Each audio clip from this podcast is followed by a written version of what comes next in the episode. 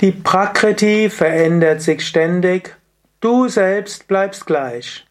Kommentar zum 351. Vers von Vivekachudamani von Shankaracharya.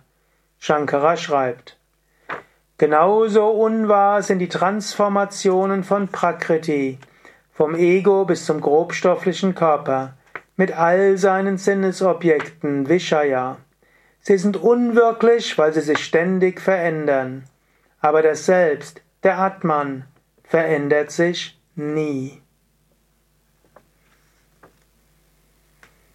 Vom Ego bis zum grobstofflichen Körper, alles Transformationen der Prakriti. Prakriti ist die Natur. Und sie, die Prakriti ist der Veränderung unterworfen.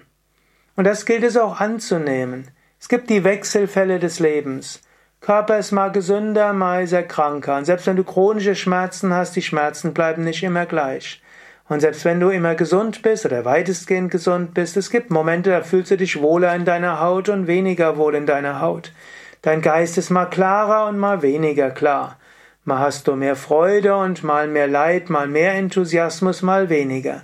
Alles kommt und geht. Du kannst das beobachten und dann kannst du dich davon lösen. Auch die Sinnesobjekte, auch das ändert sich natürlich. Mal sind Menschen freundlich zu dir, mal weniger freundlich. Oder mal reagierst du auf die Freundlichkeit deiner Mitmenschen mal so und mal so. Mal gibt es was Besseres zu essen, mal weniger Gutes zu essen. Letztlich spielt es keine Rolle. Das Selbst, der Atman, verändert sich nie.